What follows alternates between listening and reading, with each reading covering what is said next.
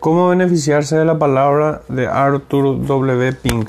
Capítulo 6. Las escrituras y la obediencia. Todos los cristianos profesos están de acuerdo, por lo menos en teoría, que el deber de aquellos que llevan el nombre de Cristo es honrarle y glorificarle en este mundo. Pero hay grandes diferencias de opinión con respecto a la manera de hacerlo y a lo que se requiere para conseguirlo. Muchos suponen que el honrar a Cristo simplemente significa unirse a alguna iglesia, tomar parte en las actividades de la misma y apoyarlas. Otros piensan que el honrar a Cristo significa hablar de Él a otros y dedicarse diligentemente a hacer obra personal. Otros parecen imaginarse que honrar a Cristo significa poco más que hacer contribuciones generosas a su causa.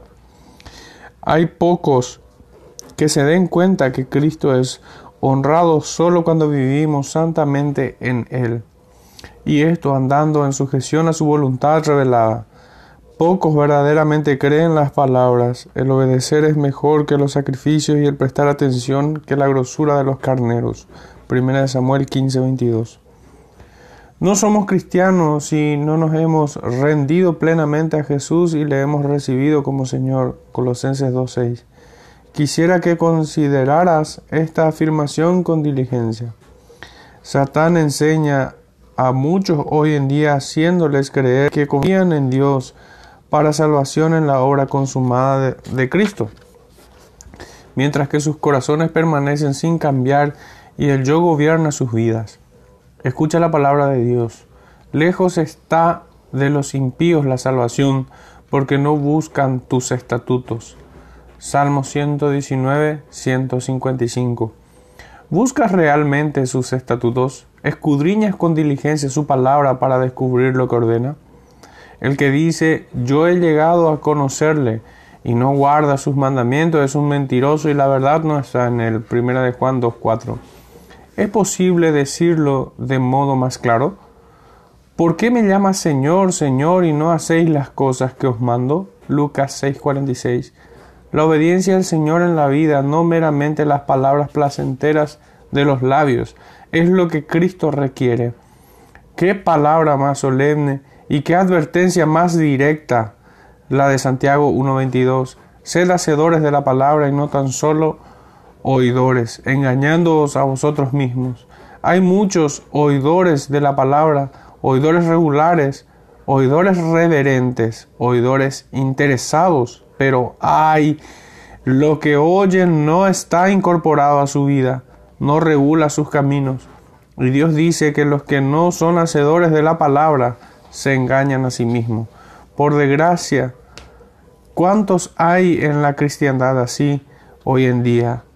No es que sean verdaderos hipócritas, pero están engañados. Supone que por el hecho de ver tan claro que la salvación es solamente por gracia, ya son salvos suponen que por el hecho de que se hallan bajo el ministerio de un hombre que ha hecho de la Biblia un nuevo libro para ellos, ya han crecido en la gracia.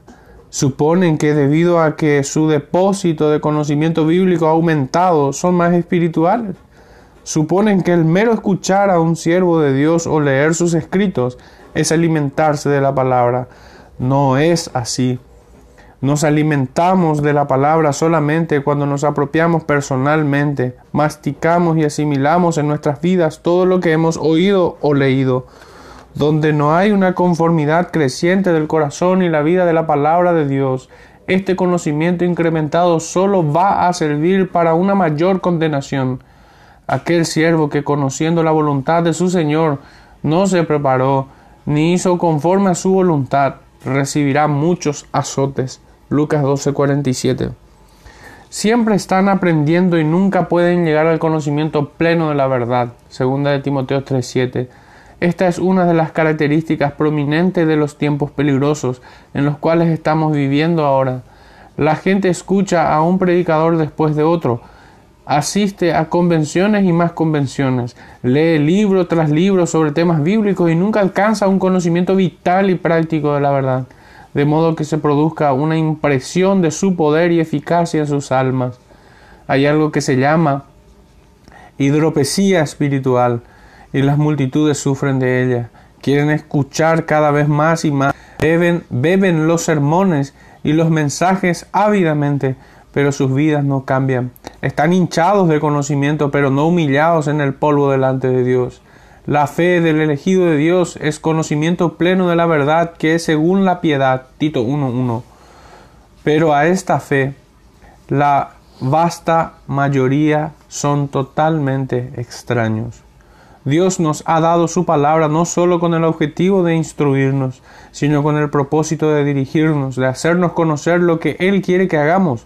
Lo primero que necesitamos es conocimiento claro y distinto de nuestro deber, y lo primero que Dios nos exige es una práctica concienzuda del mismo, según nuestro conocimiento. Oh hombre, te ha sido declarado lo que es bueno, que pide Jehová de ti, solamente hacer justicia y amar la misericordia y caminar humildemente ante tu Dios. Miqueas 6:8.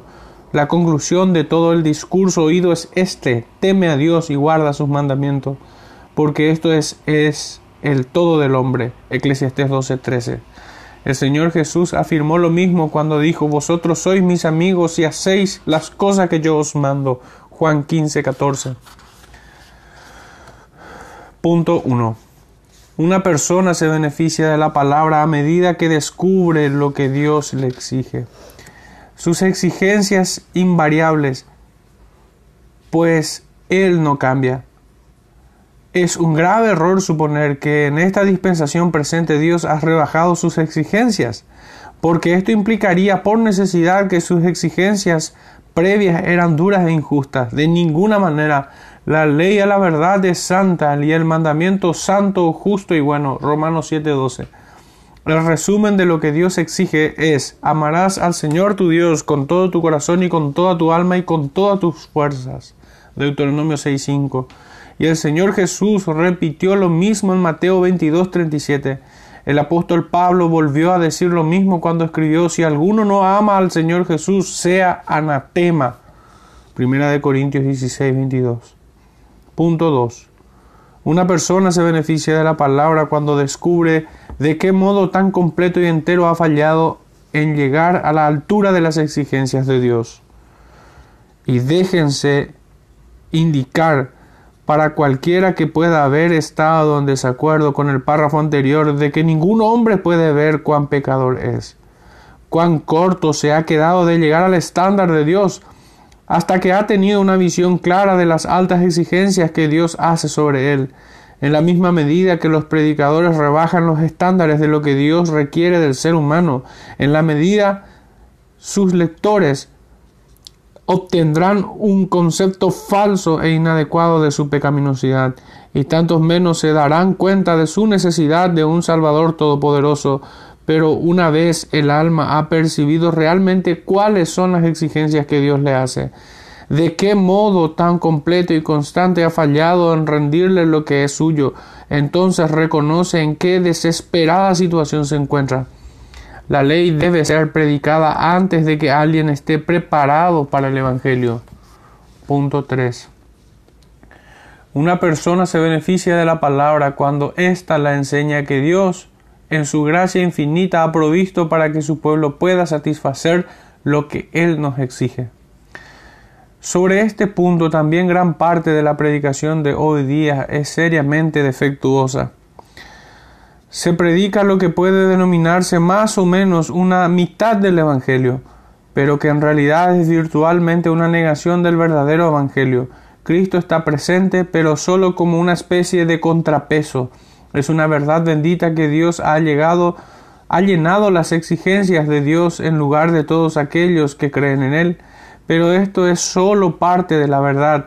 El Señor Jesús no solo ha satisfecho de modo vicario los requerimientos de la justicia por su pueblo, sino que también nos ha dado garantías que los suyos lo satisfarán ellos mismos personalmente. Cristo ha procurado el Espíritu Santo para que obre en ellos lo que en el Redentor obró por ellos. El milagro grande y glorioso de la salvación es que los salvos son regenerados. En ellos tiene lugar una obra transformadora, su conocimiento es iluminado, su corazón es cambiado, su voluntad es renovada, son hechos nuevas criaturas en Cristo Jesús. Segunda de Corintios 5, Dios se refiere a este milagro de gracia de la siguiente manera. Pondré mis leyes en su mente y las escribiré en su corazón. Hebreos 8:10. El corazón ahora está inclinado hacia la ley de Dios. Se le ha comunicado una disposición que responde a las exigencias de la ley. Hay el sincero deseo de guardarla. De esta manera el alma vivificada puede decir cuando dices buscad mi rostro, mi corazón responde tu rostro buscaré, oh Jehová. Salmo 27.8. Cristo observó no sólo una perfecta obediencia de la ley para la justificación de su pueblo que cree, sino que también ganó para ellos la provisión de su espíritu, que era esencial para su santificación, y que era lo único que podía transformar a las criaturas carnales y hacerle posible rendir obediencia aceptable a Dios. Aunque Cristo murió por los impíos, Romanos 5.6, aunque encuentra a los impíos, Romanos 4.5, cuando los justifica, sin embargo, no los deja en su abominable estado, al contrario, de un modo efectivo les enseña por su espíritu a negar la impiedad y los deseos carnales. Tito 2.12. De la misma manera que el peso no se puede separar de una piedra o el calor del fuego, tampoco se puede separar la justificación de la santificación. Cuando Dios perdona realmente a un pecador en el tribunal de su conciencia, bajo el sentido de esta gracia asombrosa el corazón es purificado, la vida es rectificada y el hombre entero es santificado. Cristo se dio a sí mismo por nosotros para redimirnos de toda iniquidad y purificar para sí un pueblo de su propiedad, celoso de buenas obras. Tito 2.14. De la misma manera que la sustancia y sus propiedades causas y efectos necesarios están inseparablemente conectados, también lo están una fe salvadora y una obediencia concienzuda a Dios. De aquí que leemos de la obediencia de la fe, Romanos 16, 26. Dijo el Señor Jesús, el que tiene mis mandamientos y los guarda, este es el que me ama. Juan 14, 21.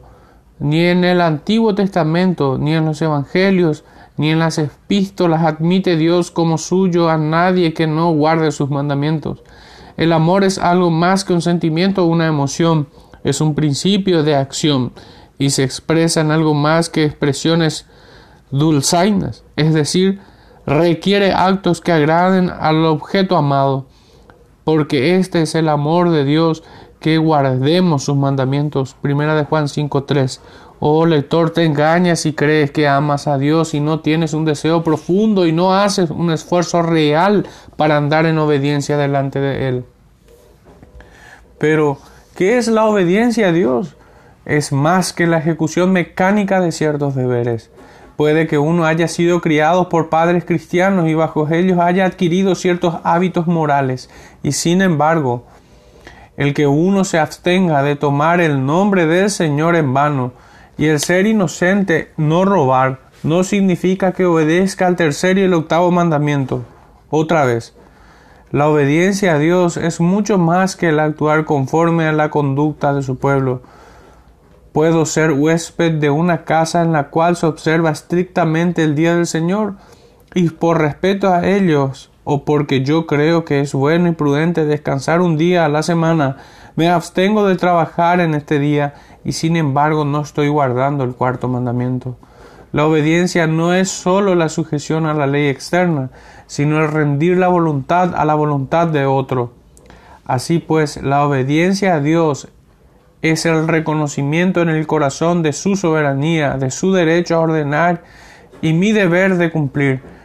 Es la completa sujeción del alma al bendito yugo de Cristo. Esta obediencia que Dios requiere puede proceder solo de un corazón que ama a Dios. Todo lo que hagáis, hacedlo de corazón como para el Señor. Colosenses 2.23. La obediencia que procede del deseo de obtener favores de Dios es egoísta y carnal, pero la obediencia espiritual y aceptable es dada con agrado. Es la respuesta espontánea del corazón y la gratitud por el cuidado y amor de Dios por nosotros que son inmerecidos. Punto 4. Una persona se beneficia de la palabra cuando no sólo considera como una carga al obedecer a Dios, sino que en él se produce un amor por sus mandamientos. Bienaventurado el varón que en la ley de Jehová tiene su delicia y en su ley medita de día y de noche. Salmo 1, 1 al 2. Otra vez leemos, Bienaventurado el hombre que teme a Jehová y en sus mandamientos se deleita en gran manera. Salmo 112, 1. Es una verdadera prueba para el corazón el encararse sinceramente con estas preguntas. ¿Doy realmente tanta importancia a sus mandamientos como a sus promesas? ¿No debería ser así? Sí, sin duda, porque tanto los unos como los otros proceden de su amor. El cumplimiento en el corazón de la voz de Cristo es el fundamento de toda la santidad práctica. Aquí quisiéramos de nuevo pedir al lector que con amor y sinceridad se fije bien en este punto. Todo hombre que cree que es salvo y que no tiene amor genuino a los mandamientos de Dios está engañado. Dijo el salmista, cuánto amo yo tu ley. Salmo 119, 97. Y también, por eso amo yo tus mandamientos más que el oro, más que el oro muy fino. Salmo 119, 127. Si alguien objetara que esto era bajo el Antiguo Testamento, preguntamos, ¿suponéis que el Espíritu Santo produce menos cambio en los corazones de aquellos que son regenerados ahora que antaño? Pero un santo del Nuevo Testamento nos ha dejado su testimonio también. Me deleito en la ley de Dios según el hombre interior. Romanos 7:22. Y, querido lector, a menos que tu corazón se deleite en la ley de Dios, hay algo que va mal en ti. Sí, es de temer que estés muerto espiritualmente. Punto 5. Una persona se beneficia de la palabra cuando su corazón y su voluntad se han entregado a todos los mandamientos de Dios. La obediencia parcial no es ninguna obediencia. Una mente santa renuncia a todo lo que Dios prohíbe y escoge y practica todo lo que Dios requiere, sin ninguna excepción. Si nuestra mente no se somete a Dios en todos sus mandamientos, no nos sometemos a su autoridad en nada de lo que nos manda si no aprobamos nuestro deber en toda su extensión, estamos muy equivocados y nos imaginamos que nos gusta alguna parte de ellos. Una persona que no tiene principio de santidad en él puede no sentirse inclinada a muchos vicios y sentirse atraída a practicar muchas virtudes, porque percibe que los primeros son acciones inapropiadas y las últimas son en sí acciones hermosas. Pero la desaprobación del vicio y la aprobación de la virtud no proceden de la disposición de someterse a la voluntad de Dios. La verdadera obediencia espiritual es imparcial. Un corazón renovado no escoge entre los mandamientos de Dios. El hombre que lo hace no ejecuta la voluntad de Dios, sino la propia. No nos hagamos ilusiones sobre este punto. Si no deseamos sinceramente agradar a Dios en todas las cosas, no queremos agradarle verdaderamente en ninguna se debe negar el yo, no meramente algunas de las cosas que quiere, sino el yo mismo. La indulgencia voluntaria de alguien de algún pecado conocido quebranta toda la ley. Santiago 2, 10 al 11. Entonces no sería yo avergonzado cuando considerase tus mandamientos. Salmo 119, 16. Dijo el Señor Jesús, vosotros sois mis amigos y hacéis las cosas que yo os mando. Juan 15, 14.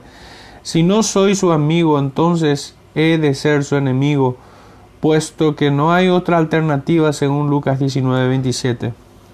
Punto 6. Una persona se beneficia de la palabra cuando el alma es encaminada a orar ferozmente pidiendo gracia para poder obrar. En la regeneración, el Espíritu Santo comunica una naturaleza adecuada para la obediencia a la palabra. El corazón ha sido ganado por Dios.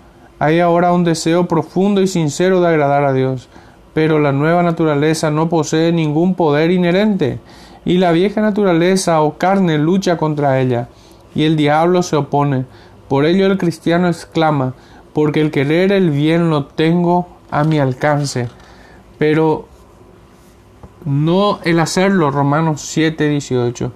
Esto no significa que es un esclavo del pecado, como era antes de la conversión, pero significa que no encuentra cómo realizar plenamente sus aspiraciones espirituales. Por ello, ora, guíame por la senda de tus mandamientos, porque en ella tengo mi complacencia. Salmo 119, 35.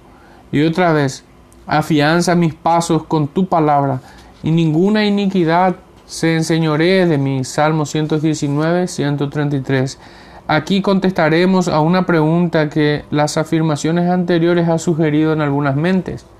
¿Se afirma aquí que Dios requiere obediencia perfecta por nuestra parte en esta vida? Contestamos, sí. Dios no establece estándares más bajos delante de nosotros que este. Ver 1 de Pedro 1.15. Entonces, ¿alcanza el cristiano a cumplir este estándar? Sí y no.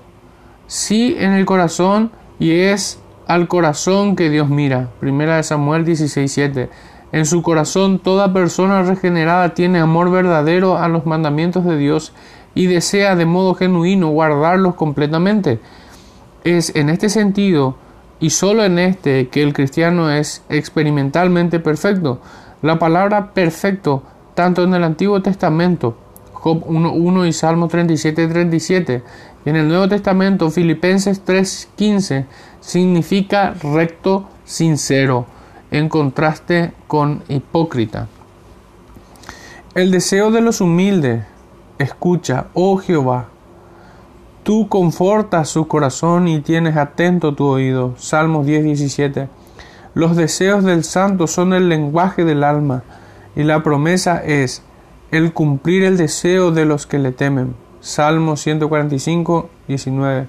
El deseo del cristiano es obedecer a Dios en todas las cosas para ser conformado a la imagen de Cristo, pero esta voluntad solo puede ser realizada en la resurrección. Entre tanto, Dios, por la gracia de Cristo, acepta como un hecho la voluntad. Primera de Pedro 2.5. Él conoce nuestro corazón y ve en su Hijo un amor genuino a sus mandamientos y un deseo sincero de cumplirlos. Y acepta el ferviente deseo y el cordial esfuerzo en lugar de la ejecución precisa, segunda de Corintios 8:12. Pero que nadie que viva en desobediencia voluntaria saque una falsa paz y pervierta para su propia destrucción lo que ha sido dicho para el consuelo de aquellos que desean de todo corazón agradar a Dios en todos los detalles de sus vidas. Si alguien pregunta ¿cómo puedo saber si mis deseos son realmente los que corresponden a un alma regenerada? contestaremos.